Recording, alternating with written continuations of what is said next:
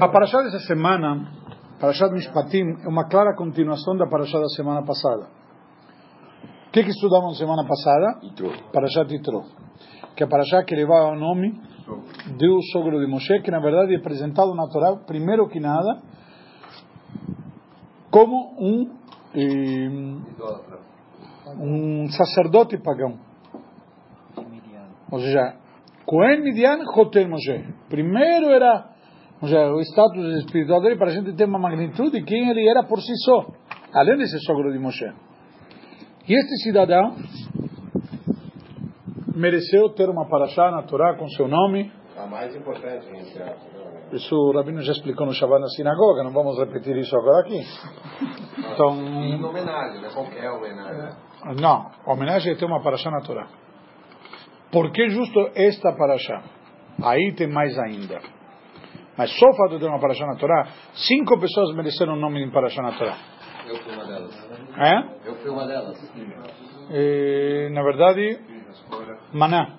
Tem a paraxá do Maná também. Hã? Tem o meu nome e meu sobrenome, na verdade. Por isso. Vamos lá. Então, da paraxá semana passada de Tro, se falou sobre a Torga dos Dez Mandamentos, que é o momento mais elevado de revelação divina no mundo. Quanto, quanto maior revelação teve de Deus no mundo, e isto, na verdade, foi quando Deus deu a Torá. Certo? Nossa paraxá continua nos dizendo: Veile a mishpatim. E estas são as leis. Todos os comentaristas analisam o que significa e estas. Sempre que encontramos o conectivo português e estas, significa bravo, condição aditiva, ou seja, o anterior mais estas. Na linguagem do Talmud, Mailu Sinai, Afeilu Sinai. Do mesmo jeito que os dez mandamentos foram dados no Monte Sinai, estas leis que aparecem na nossa paraxá também foram dadas no Monte Sinai. Que leis são na nossa paraxá? As leis de Mishpatim. Mishpatim significam leis. Nós já, nós, já, nós, nós já falamos disso oportunamente. Temos três tipos de mitzvot: mitzvot racionais, são mishpatim, que são leis. Mitzvot alógicas, significa que transcendem a lógica humana, que são os dogmas, hukim. E eduyot, que são os mitzvot testemunhos, que vêm testemunhar um fato as quais a gente eventualmente não legislaria, mas uma vez que já foram dadas por Deus, tem lógica. Como, por exemplo, comer matzah em Pesach. É lógico. Ou dormir na comer na sukkah. Por quê? Lembrar que quando saímos do Egito... Então, estas mitzvot, que testemunham um ato, também estão dentro da categoria, de alguma maneira, de lógicas. E estas mishpatim, que são mitzvot lógicas, a Torá nos ensina, e aqui uma lição importante, vieram também dadas a Moshe no Monte Sinai. Por quê? Por que a Torá precisa me especificar isto? Para a gente não pensar que só Deus nos dá as mitzvot, tipo, dez mandamentos assim tão terríveis. Tem as mitzvot que são do homem com seu semelhante.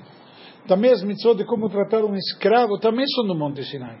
Também as mitzvot, que nós vamos ver um monte de mitzvot na nossa paraxá, literalmente, quando uma pessoa prejudica a outra, quando vai lesar a outra, todo esse tipo de mitzvot, que são mitzvot lógicas, que eh, regram o relacionamento, o interrelacionamento das pessoas, também são dadas por Deus no Monte Sinai. Por que tudo isto? Primeiro para nos ensinar a divindade que tem essas mitzvot. Que não é simplesmente mitzvot que alguém decidiu, então alguém muda. São mitzvot que vieram de Deus. Exatamente, isso que a Torá está me ensinando aqui. Que estas também vieram de Deus. Eu também. Porque deixa eu te dizer, não, os dez mandamentos são os dez mandamentos. O resto é resto. E estas também. E estas, vem nos ensinar que estas também. Entendeu? Não é uma segunda categoria. Não é um tipo de mitzvot que vai vir alguém dizer, bom, Tem mitzvot, mas eu me, me dou o direito de discordar. Certo? Como a gente diria em português hoje em dia, há controvérsias. Não, não há controvérsias. Veio de Deus. Esta paraxá vem nos ensinar exatamente isto.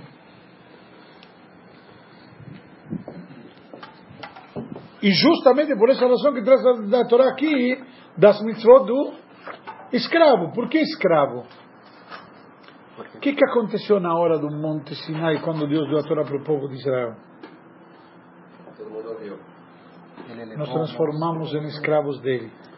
Deus nos tirou de escravos do Egito para nos transformar em seus escravos. E justamente, o que, que veio aqui o escravo? Nós estudamos aqui na nossa paraxá no início as leis dos escravos. E o que, que a Torá me diz em relação às leis dos escravos? Por exemplo, que ele tem que se perfurar a orelha dele e colocar um brinco. Certo? Isso seria como quer ficar, não? Como? Isso se ele quer, que se ele daí, quer... Sim, mas, sim, mas, porque, mas estou dando o conceito. Por que, que tem que fazer isto? O que diz o Talmud? O. Porque não? Porque uma orelha aqui no Monte Sinai ouviu que Deus disse que Libne Israel Avadim Avadayem Asher Otzeti Otam Eretz Mitzrayim pois o povo de Israel são meus servos aqueles que eu tirei da terra do Egito. E foi procurar um outro amo. Então esta orelha que ouviu lá e mesmo assim escolheu em vez de servir a Deus escolheu servir a outro que seja perfurado e na prática, porque diz a Torá, e Rashi comenta, fala o escravo, avti tishti et banai lo et sechofshi, eu amei minha esposa, amei meus filhos, amo todos eles mais do que a Deus. Mas já na prática ele ama mais do que a eles do que a Deus. Então, ele merece perfurar a orelha. Porque ele procura, ele preferiu servir a outro. E nós vemos na prática muitas vezes, a gente não precisa chegar a extremos. É, amei o conforto, amei meu carro, amei minha casa na praia, amei isto, amei aquilo. Como? Eu vou deixar de comer estrogonofe? Eu amo estrogonofe. É a mesma coisa, escravo, amei o estrogonofe. O que significa? Amou os prazeres, a vida mundana, mais do que amor servir a Deus. Esse é o conceito do brinco ok? Que colocava na orelha direita. Isto é uma explicação por que começa com as leis de escravo. Uma outra questão diz: Estas são as leis que colocarás na frente deles. Certo?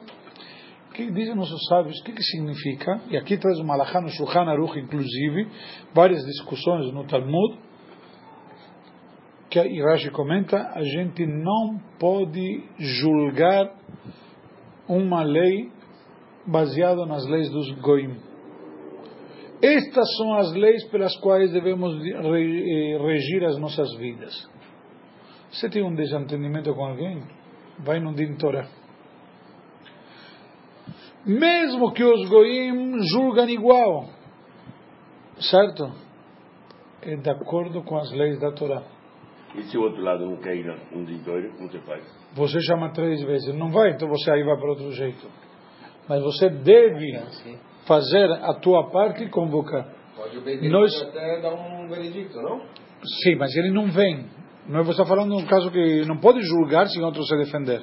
Sim, mas você chamou ele três vezes não veio, o Benin pode estipular alguma coisa, não? Pode estipular, que você pode te dar uma autorização para você ir na justiça, por exemplo.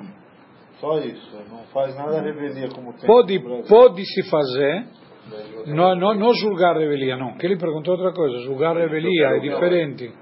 Não é julgar a revelia. Posso puni-lo que ele não seja contado para o Minyan. Que... julgar a revelia nunca? Não, não, não posso. O que é julgar a revelia? Eu julgar assim, ele poder se defender. Eu vou, eu vou, eu vou dizer, você está com... Eu convidei o cara para três vezes um, um beijinho. Ele não veio, ok? Ele se recusou a vir. Ótimo. Não, não é ótimo. Eu posso, eu posso, por exemplo, é, soltar uma, um e-mail marketing divulgando quem é essa pessoa e o que ele fez? Não. Você pode divulgar que ele é uma pessoa mau caráter que recusou vir no Beidin. Que ele é um mau caráter, mas não posso falar o Não, mau que ele caráter que recusou vir no Beidin. Mas não posso dizer o Não entendeu? eu Não. ele pelo Bedin. Não, Não, isso não, não, isso é difamação. Aí não resolve. Não, resolve que ele vai se sentir moralmente eh, na sinagoga, todo mundo diz, pô, meu, quem não deve não teme. Agora você falou que o Beidin pode autorizar ele na justiça comum. Sim, no pode. caso que tem um Beidin que valeria como justiça comum. Mas ele não quer ir, é disso que estamos falando, Então, querido. mas agora imagina que tivesse o Sanedrim, por exemplo. O Sanedrim, eles são a justiça comum. Mas não tem, não tem. Não. Você está perguntando o que temos, o que, o que, o que seria talvez, O que seria? o que seria talvez quando o Mashiach chegar não vai ter problemas. Te dizer que na Bolsa de Israel, na Bolsa de Diamante de Israel, tudo é decidido, e isso é regra de quem entra, quem é Raber Bolsa. Quem passa a ser. Quem passa, quem é autorizado, que é sócio da Bolsa de Diamante de Israel, assina que qualquer desavença que há, que aconteça dentro da Bolsa de Diamante de Israel, é resolvido no Beidin de, de dentro da Bolsa, e o julgamento do Beidin é obrigatoriamente ser cumprido, senão o cara é jogado para fora. Mas isso em Israel, isso é só dentro da bolsa. Sim, mas está colocando no caso do cara não ir no Beidin. Mas e quando você tem um problema com o cara que fez uma coisa, você não pode ir para a lei normal processar ele. Como faz? Por isso que eu perguntei, eu posso, eu posso, ele falou, não posso defamar ele. Então, pra- Então o que acontece? Há uma questão aqui, inclusive, na Laha. A pessoa deve ir e deve ter claro que nós baseamos na lei da Torá. O que, que acontece? Mesmo hoje em dia em Israel, lamentavelmente, acontece muitos casos de discussão. A pessoa vai na justiça, entre aspas, comum, civil. Por quê? Porque a mulher acha que vai ter mais direitos no divórcio, que o marido é privilegiado na Torá. Acha, certo? E que vai, eventualmente, numa herança ou em qualquer outra situação, vai ganhar mais dinheiro. Pode ser até que seja de fato. Não vou entrar no mérito da questão, ok? Não quero entrar. Eu quero ir para outro lugar e vão entender daqui a pouco. Pode ser até que ganhe mais. Mas este dinheiro não terá brachá. Pode ser que a justiça dos homens, de alguma maneira, te beneficie mais. Mas esse benefício não é o benefício que te corresponde. Quando você vai no Din e a Kadosh Baruch inclusive na Torá está trazido, e Rashi comenta isto, não na nossa paraxá, mas tem um tribunal que julga uma lei errada. Está escrito que ele está dando mais trabalho a Deus. Por quê? O que, que Deus tem que fazer? Deus vai corrigir. Aí Deus vai ter que punir o juiz e tudo mais.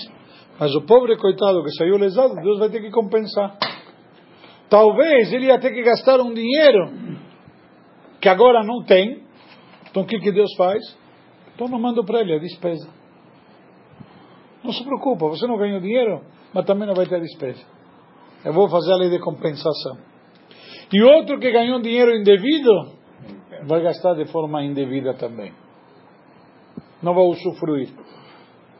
A gente tem que saber, e esse é o conceito de fé importante que a gente tem que trazer aqui, que é a isso que eu queria me referir. Nós, às vezes, analisamos, observamos, julgamos de uma forma ou de uma perspectiva, como vou te dizer, eh, não diria errada, Objetiva. parcial. Parcial, no sentido que a gente vê, bom, momentaneamente ganhei, puxa, tá vendo? Fui na justiça e consegui me dar bem. Ganhei, arranquei dele X. Que se tivesse ido no Dintorá não ia dar o X. Mas se esse X não te corresponde, você não vai ter brachá deste X. Nem do Y, nem do Z. Então, a gente tem que entender, não é questão de quantidade, senão de qualidade. E a Torá é clara. Ei, veila de mishpatim ashetassim lifneiem. Estas são as leis que colocaram na frente delas, as quais que vão servir de guia. Por estas leis a gente deve se guiar. Leis de Torá, leis de Maaser, leis de, chu- de juros, leis de, de como fazer negócios, leis de, de integridade. Uma série de leis. É Olho por olho não vale mais hoje. Não, não tem nada a ver com a Torá. Na Torá não tem olho por olho. Olho por olho é o código da Murabi. Não, tem olho por olho. Quanto vale o olho, paga presente. Ah, bem, não é olho por olho. Mas tá escrito? Não, é- mas, não. Olho ao invés de olho. Mas tá escrito, não é? Sim, mas a tradução não é. Quando você fala olho por olho, literalmente. Olho por olho é- Olho por olho, literalmente, significa código da, é alusão ao código da Murabi. Sou rabino, mas não sou inculto. Um pouco, um pouco estudei. O código da Murabi é você simplesmente lesou o cara, vamos lesar ele. Lição igual. Não. O conceito aqui na Torá é diferente. Não vamos entrar agora, vamos estar na- mais na frente. Vamos, não quero sair, mas o conceito aqui, qual que eu quero trazer o quê? A gente deve se guiar pelas leis da Torá. Se a Torá te diz, faça deste jeito, deste jeito você vai ter brachá. Simples. Ah, mas Rabino, estou ganhando menos. Vai gastar menos. Talvez vai gastar menos. Ganhar mais não significa que vai ser mais feliz. Ganhar mais não significa que vai ter mais brachá. Que lamentavelmente nós temos aquela visão parcial das coisas, onde pensamos que o numerário que faz a diferença. E não é verdade. Não é o numerário. Lógico, a gente tem que fazer a nossa parte, tentar fazer o melhor possível e tudo mais. O que significa fazer o melhor possível? Asher tassim lifneiyem, colocar na tua frente. De acordo com isso você vai ter brachá. É simples. Eu estava falando com uma pessoa essa semana sobre Maaser, dízimo. Ele com 30 mil reais não começa a falar um mês. Como Rabino, Com ele- 30 mil reais por mês não começa a falar. Isso que não paga escola de crianças nem nada. E não começa. E eu conheço pessoas que são felizes, literalmente, com menos de 10. O que, que é brachá? Sabe a coisa então? Esse é o Ashir. Esse. Sim, mas... Né? Perdão, esse é o Ashir. Ashir é rico. Quem é rico é que Sameach Bechilkom. Eu estava outro dia num- numa conversa com uma pessoa também, um comentário interessante. As pessoas confundem alegria com felicidade. Um exemplo prático. Um jogador de futebol fez um golaço, gol de letra, o que você quiser. Ele está feliz ou ele está alegre? O torcedor que voltou vitorioso do, do, do jogo, está feliz ou está alegre? Nós estamos aqui falando de um conceito muito mais profundo. Brahá é um conceito diferente. Ok? Então, isso que diz aqui. Uma outra explicação. Estas são as leis que colocarás na frente deles. Na verdade, em frente deles pode ser também traduzido, interpretado como Shertassim, lifneiem. Não somente na frente deles, sino dentro deles. De lifnim. De dentro. Quando você ensina algo, tem que garantir que teu aluno entendeu. Porque muitas vezes a pessoa vem no shiur, exemplo prático. Deus estava advertindo para Moshe, não adianta você dizer, pessoal, tem que dar o dízimo. Tudo bem. O rabino se levanta na sinagoga, fala para todo mundo tem que dar o dízimo. O que que acontece? Todos somos bons Yehudim, todos somos solidários, nos importamos uns com os outros, certo? Então temos certeza que o rabino está falando para o outro. Quando se fala que tem que doar, com quem o rabino está falando? Com outro. Eu me importo com ele. Olha, o rabino está falando para você. Na prática, Você tem que explicar para a pessoa entender que não, estou falando com você mesmo. Inclusive, se vamos ver, um comentário interessante. Você colocará na frente deles, Shetasim lifneyem, certo? E como continua o versículo seguinte? Que tikne, quando comprares, não quando comprareis, em singular. Que, que a Torá está falando em singular se começou falando em plural? Por que passou de falar para plural para singular? Dizem, porque você tem que ensinar a todos. Como? A cada um por si. Cada um tem que entender que isto é uma coisa que é pessoal dele. Não é grupal. É verdade, somos todos corresponsáveis, somos todos solidários, somos todos um povo só. Mas cada um, eu tenho que me preocupar com cada um individualmente. E tenho que me preocupar que você entenda, vou te dar um exemplo que mexa com você. E tenho que me preocupar que você entenda, vou dar um exemplo para você. E me tenho que me preocupar com você entenda, é impossível. É pessoal.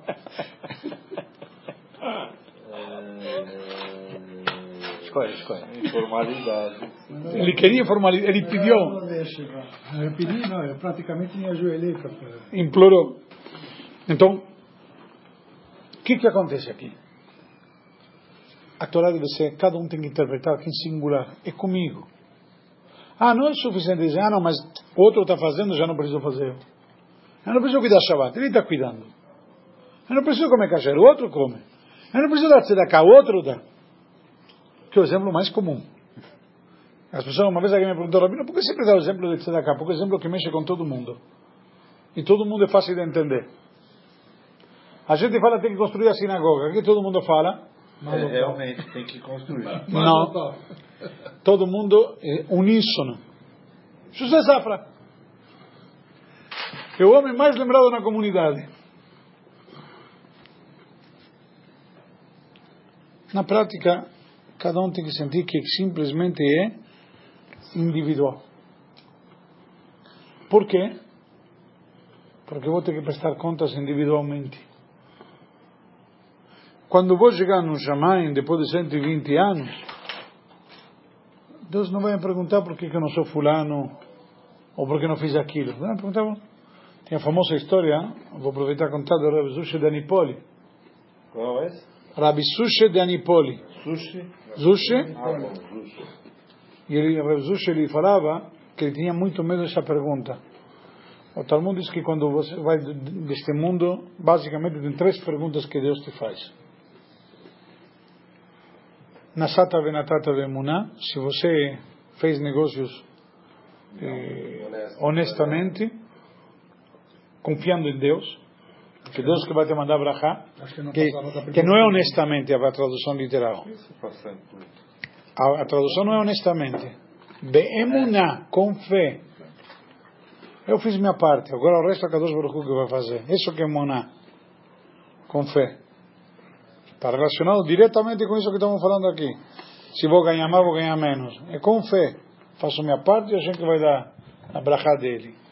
Segundo, Kavata Itim na Torá, fixou tempos, fixou, a palavra fixar, para estudar a Torá.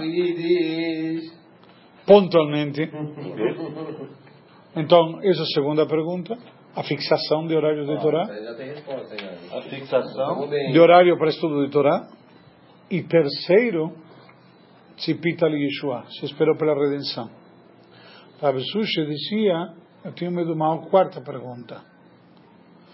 Que era, quando vou chegar no Shaman, Deus vai me perguntar por que você não foi sushi? Por que você não foi você mesmo? O melhor que você podia ser. Deus não vai me perguntar por que que não fui Abraão Avino, porque não sou Abraão Avino. Deus não vai me perguntar por que não fui Moshe Rabbeinu, porque não sou Moshe Rabbeinu.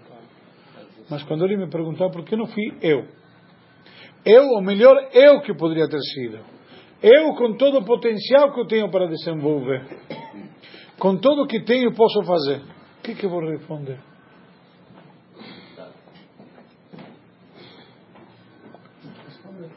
Nessa hora, eu não vou ter resposta. Na hora que eu não tiver resposta, é isso que dizia Rasushi, eu vou ter problemas. É isto que se trata aqui. Eu vou ser questionado justamente de quê? Do que eu poderia ter feito e não fiz. Exatamente. Eu poderia ter feito e não fiz. Podendo ser melhor, não fui. Eu achei que a quarta O potencial. do Rabino Davi. Chega lá com os. Eu achei que ia falar E, então, na prática, nós vemos aqui, então quando você tem a questão em singular, cada um tem que ser individualmente responsável. E um outro conceito é que tem que ser a coisa, tem que ser com profundidade, com interioridade. O que significa? Uma das mitzvot interessantes que temos na Torá qual é? São 63. que tem. Integridade. Integridade. O que, que significa integridade?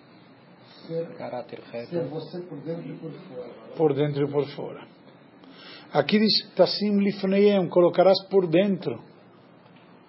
Não adianta você por dentro ser uma coisa e por fora ser outra. Justamente nós temos que ser por dentro e por fora. Então diz, coloca por dentro. As pessoas colocam kippah na cabeça, mas por dentro não tem kippah. A gente tem que levar isso em consideração. Eu me preocupo muito com o que entra na boca, tenho que preocupar com o que sai da boca. Não é só a aparência, não só a atitude. Obviamente, muitas vezes a atitude te condiciona. Você, você tem às vezes, você não pode, eh, eh, como se diz, publicamente, muita coisa que você quando está em público não faz porque está em público.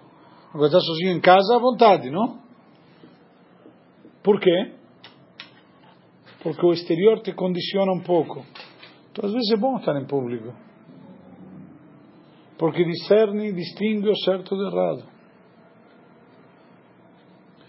Isto é uma regra importante que a gente tem que ter na nossa vida. É isso que a Torá exige. Coloca para dentro. Não é só aparência, não é só invólucro. Não é se vestir, entre aspas, como a gente diz, de chapéu de pele, meia branca, etc. e tal. E por aí tem atitudes que não correspondem, ou, ou dentro, ou, ou como chama, o miolo, não está de acordo. Tem que ser por dentro. É isto daqui uma questão fundamental que a gente tem que uma outra lição de aqui. Eu vou pular a questão do, do escravo. Do escravo vamos aprender um monte de, de, de, leis, mas como hoje em dia não temos escravatura, etc., mas podemos servir, aprender como servir a Deus, com que dedicação, com que integridade. E, então, contudo, a Torá nos diz aqui, por exemplo, o prejuízo que a gente ocasiona para alguém. A gente tem que ter muita consideração pelo próximo. E, tanto socialmente quanto a dignidade dele, o estado dele, etc. E, por exemplo, quando a Torá nos diz aqui, e agora vou aproveitar e explicar, o conceito de olho por olho, diz aqui queimadura por queimadura, ou eh, quando você prejudica alguém, certo? Diz aqui, eh, como traduz aqui, na verdade, eh, o valor de um olho, na verdade, por um olho. O sea, o valor do olho, não? em valor, não é olho por olho. Pela Torá, lamentavelmente você arrancou o olho de alguém. Acidentalmente é um caso. Propositalmente é outro. Mesmo que seja. Talvez se vamos falar um pouco do que seria certo, seria o quê? Tirar o olho de você e implantar nele. Ou seja, tirar o olho de você não resolve, não, não, não resolve o problema dele. O conceito de olho por olho não resolve nada. Talvez, na pior das hipóteses, o que vai resolver? Que você vai ter menos sofrimento que o outro. Tá Mas não, e o coitado que arrancaram o olho dele, que, que, que eu ajudei ele? Tá bom, você ficou com o olho a menos e isso resolveu ele? Sim, como é que você pode avaliar uma coisa dessas? Tem como, atrás. Não, vou- não, vou- não sei se vai dar tempo de entrar nisso, mas eu quero que, que entenda o conceito. Então, o olho por olho não é a rigor olho por olho. Talvez seria arrancar o olho dele e implantar um outro. Então, você tirou o olho dele, agora você vai ter que dar um olho para ele. Compensar isso. Vamos dizer, hum, eh, ou, ou dente por dente, eventualmente talvez fazer um implante. Hoje em dia que temos os, eh, não sei se os recursos, tecnologia, não sei o que seria a, a palavra, o conceito. Mas o que a Torá diz é o valor. Compensar ele. O valor que eu prejudiquei ele, isso tem um valor. Tudo é mensurável, de alguma maneira, monetariamente. O tribunal deveria analisar, entre aspas, quanto vale uma pessoa. Quanto vale? Tem coisa que não é mensurável. Um- se você fosse vendido como escravo, alguém compraria? Com esse peso todo. Depende pra quê, né? Exatamente. O cara tá precisando.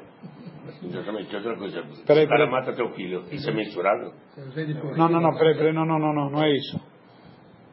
Não, não é disso que estamos falando. Mas existe uma pessoa vendida como escravo, ele vale X. Agora, se ele é vendido como escravo sendo caolho, provavelmente vale X menos Y, que seria o valor de óleo. Então, este Y é o que, o que vale o óleo. E compensar. Tem que compensar, tem mais ainda. Tem uma questão de. eh, não somente a compensação, tem eventualmente, o Torá nos ensina, se você, eh, como chama, eh, Danos morais. danos morais. Tem- não. comparar. tem, tem danos morais, tem os danos médicos, tem o lucro cessante, vergonha. a vergonha que para a qual ele passa, o constrangimento seria. Entendimento. Então, tudo isto, tudo isso tem que ser eh, avaliado. Constrangimento é uma coisa simples. Você se, se sente constrangido quando você vê uma pessoa que eventualmente tem algum defeito? Tudo isso veio nessa época. Tudo na Torá. Não nessa época, de Deus no Monte Sinai. Este é o início da Parashá, tudo de Deus no Monte Sinai. E já falava do lucro cessante, que, ou seja, que você não pode trabalhar, eventualmente tem que te compensar esse prejuízo, tem que te compensar as despesas médicas que te provocou, tem que te compensar tudo. Né? É por isso que eles acham que a gente é só pensa em dinheiro. Mas é porque a Torá estipula regras financeiras esse tipo de... Mas regras financeiras que são que nós podemos, de alguma forma, avaliar. Não. Agora vamos lá. Tem, inclusive, se trata de um escravo, de um homem livre, temos várias situações aqui diferentes. A Torá nos traz também na nossa paraxá prejuízos que você provoca. Se você provocou um prejuízo no lugar público ou no teu, no teu lugar particular, se você provocou um prejuízo, por exemplo, você acendeu uma fogueira na tua, no teu campo, mas você não foi prudente e, o fogo se alastrou, teu campo vizinho acabou com o campo vizinho. Ou seja, com culpa ou com dolo. Na prática, não é a questão com culpa ou com dolo. Se você foi negligente, é com dolo. É. Sim, é o que eu estou dizendo. Existe, ele está fazendo uma diferenciação. Ou você faz Por eh, querer por sem querer querer. ou sem querer. Mas na hora que você não cuidou, você fez querendo. Assumir o risco. Você assumiu o risco. Você é- sabe que existe um conceito chamado fogo em- descontrolável. Um direito para assumir o risco. Assumiu o risco. Então você assumiu o risco. Isso é dolo. Você assumiu o risco. Isso que é toda parte do princípio. Qualifica. né? porque, a porque é, é- é o caso. E assim por diante, nós vemos leis humanas, leis que pareceriam lógicas, como o Breno está se surpreendendo, que a Torá já está nos falando que Deus deu essas leis no Monte Sinai. Hoje em dia, se nós vamos ver, quem poderia imaginar todas essas leis sendo, como chama, eh, legisladas, regulamentadas há mais de 3.300 anos atrás. Ao contrário, a Torá é a precursora. Muitos dizem que a Torá é, como chama, já é coisa antiga, é ultrapassada. Ao contrário. É tão moderna, tão moderna que até era uma novidade no seu tempo. Por que eles não gostam da gente, que a gente representa isso, essas leis morais a gente traz. Eles olham pra gente e vê que tem regra, tem establishment. Tem Talvez, talvez não é isso. Uma vez ouvi do Rav Mordechai Eliyahu, Zechron Tzadik Libraha, um comentário interessante, diz, não me lembro o nome de quem ele falou isso, mas ouvi dele que talvez eles, os goim, não é que tem raiva que nós não gostam, não. Eles estão esperando de, estão esperando de nós uma expectativa. Olha, com tudo isso vocês deveriam ser diferentes. Vocês deveriam ser melhores. Como vocês não se comportam assim? Aí que tem raiva. Estão esperando de nós o exemplo. Estão esperando de nós. Esse- Não é gratuito. Não, tem pessoas que têm. Não, então não entendeu. A justificar se tem esse monte de lei, cadê? E vocês? Qual a atitude de vocês? Vocês que tem pessoas que não gostam, Então, independente de ter feito alguma coisa ou não, só de. Por quê? Porque a gente tem esse. Mas tem uma expectativa. Mas ter os valores e não praticar é uma coisa Sim, que mas eu digo mesmo praticando, eles não gostam justamente, eles não gostam por isso, porque a gente traz esses valores morais. A gente pratica. Mas mesmo, mesmo quando pratica, eles estão trazendo do outro lado. oposto. falou antes, que foi a melhor. Não, não, Sim, eu sei que o- devia- não foi que foi falado na, outra aula. responsabilidade. Também e a Torá nos traz, obviamente, aqui na nossa paraxá, a mitzvah de Shabbat.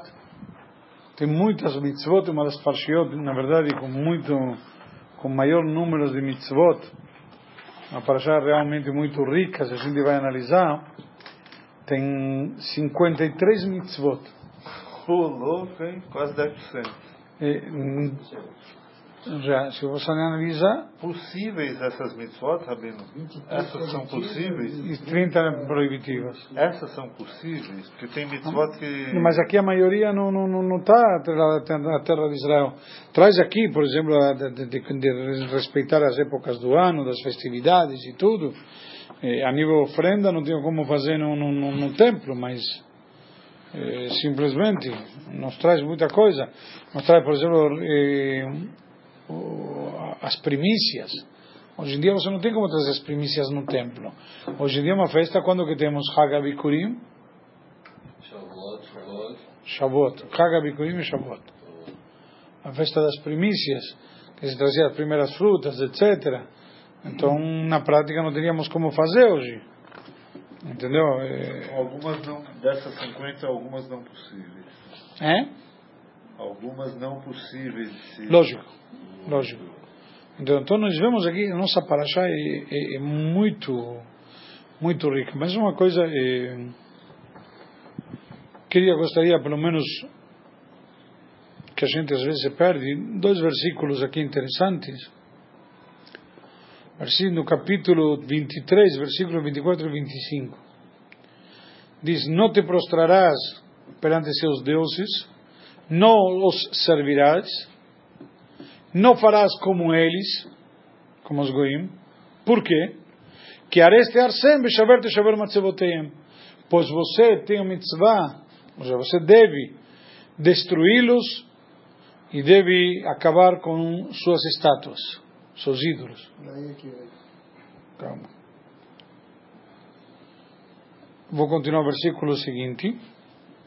E vocês vão servir a Deus, vosso Senhor, e Ele te abençoará, ah, perdão, abençoará teu pão e, teu, e tua água, e tirarei a doença de perto de você.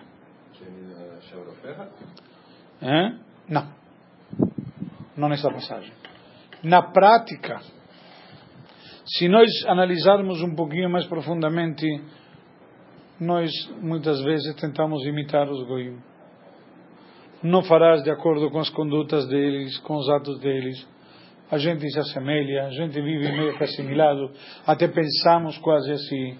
A gente não percebe, somos envolvidos numa concepção, num, como falamos no início, nos, nos, valores e nas leis. Qual o problema? Se está tudo igual, ninguém não liga, etc. o carnaval é isso, mais ou menos. Exatamente, é isso mesmo. É isso mesmo. Ou, e, ou quando os seus ídolos, etc. Eh, suas comemorações, por assim dizer. E a gente deve ter claro, destruir os ídolos deles. E por último, servir a Deus. Como diz aqui, e servirão Deus vosso Senhor, e Ele não precisa te dar Ele vai abençoar teu pão. O teu pão, muito pouco, fresco ou amanhecido ou duro, ele será abençoado. Vai te fazer satisfazer. Tua água será abençoada, vai te satisfazer. Hashem vai te dar brachá. O que você, o que você vai ter vai te dar brachá. Às vezes você tem e não tem brachá. Cada um de nós devemos entender. Quando a gente serve a Hashem, a gente está ligado com Hashem, a gente tem a brachá. Alguns dizem, inclusive, uma outra explicação. O fato de estar ligado com Hashem é a brachá. O que é a brachá? O fato de estar ligado com Hashem. Então, como temos aqui na prática, Kadosh Baruch faz um pacto, certo? Com Hashem, Hashem, perdão, entra junto um pacto que acontece aqui, se refere justamente a outorga da Torá quando diz Nasce Benishma, faremos e ouviremos, está aqui no final da nossa paraxá, então a gente tem que aproveitar, temos um pacto com ele, ele tem um pacto conosco.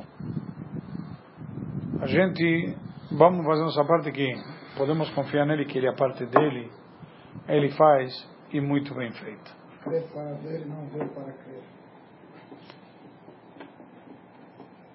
Na verdade, você pode ver para crer também, só abrir os olhos. Só que a gente não está enxergando. Ver, está aí. A gente quer ver o mar se abrir aí, vai acreditar. E, e, e o mar não se abre para nós? Todo dia. Então? Todo dia tem mar. Todo dia o mar se abre. A gente não vê.